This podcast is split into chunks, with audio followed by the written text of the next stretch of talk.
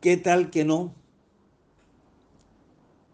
Con el invierno que estamos viviendo este año, ¿qué tal que no se hubieran canalizado los más peligrosos arroyos de Barranquilla? ¿Cuántos hubieran sido los muertos a buscar en el río Magdalena? ¿Cuántas las pérdidas por vehículos arrastrados, por las casas y los comercios inundados, por las calles destrozadas, por las horas perdidas ocasionadas por la incomunicación total que sufría la ciudad? Además, hay que recordar la pésima imagen de Barranquilla ante Colombia y el mundo lo que siempre fue un factor de estigma, porque nuestra querida Curramba siempre era noticia de negativo impacto en todos los inviernos. Definitivamente, muy difícil evaluar el enorme beneficio logrado con ese ambicioso proyecto del distrito en estas últimas administraciones.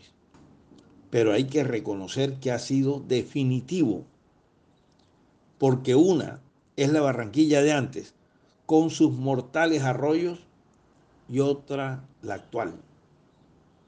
Así falten algunos por canalizar, como el de la calle 85 para ser puntual.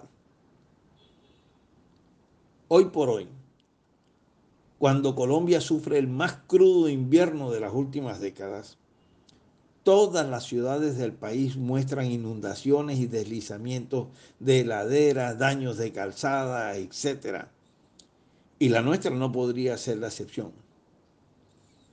Pero inclusive en menores proporciones que otras capitales que jamás tuvieron los temibles arroyos que nos atemorizaban a todos los barranquilleros. Y porque lo anterior es una verdad incuestionable, es que hay que ser realistas no maximizar y culpar por los problemas aquí causados por este crudísimo invierno, sino por el contrario, saber agradecer, porque quienes han estado al frente de la ciudad sí lograron minimizar un problema que parecía no tener solución posible. Recordemos que nuestra ciudad cuenta con tres vertientes muy definidas y unas características urbanas también muy diferentes dependiendo de los sectores de la misma. Barranquilla nació en la zona del centro y suroriente y se fue urbanizando sin alcantarillado pluvial. Pero el gran error fue no haber respetado los cauces naturales de escorrentías del terreno, para que siempre fueran esos cauces por los que deberían fluir las aguas lluvias hacia el río y los caños pero no. Los diferentes urbanizadores, por avivatos e irrespetando a la madre naturaleza, optaron por aprovecharlos como calles y carreras.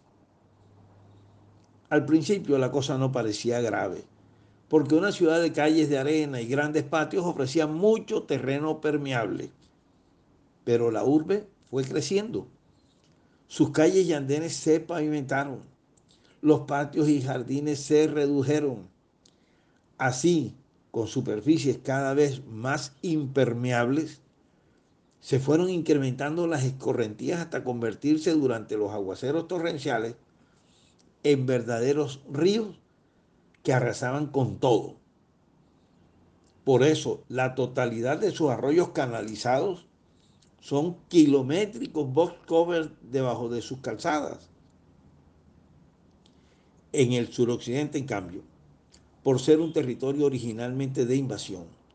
Los pobladores iniciales, por físico temor, sí respetaron más los cauces de esas correntías. Y es por esa razón que jamás por esos lados un arroyo arrastraba un vehículo.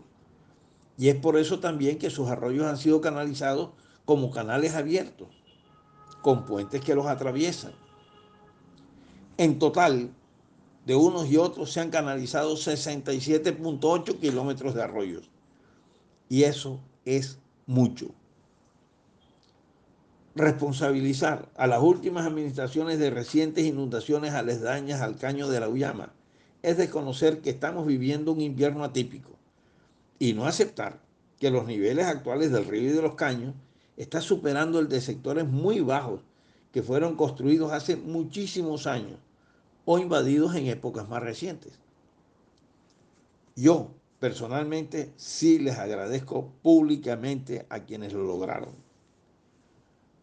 Nicolás Renovitsky Renovitsky.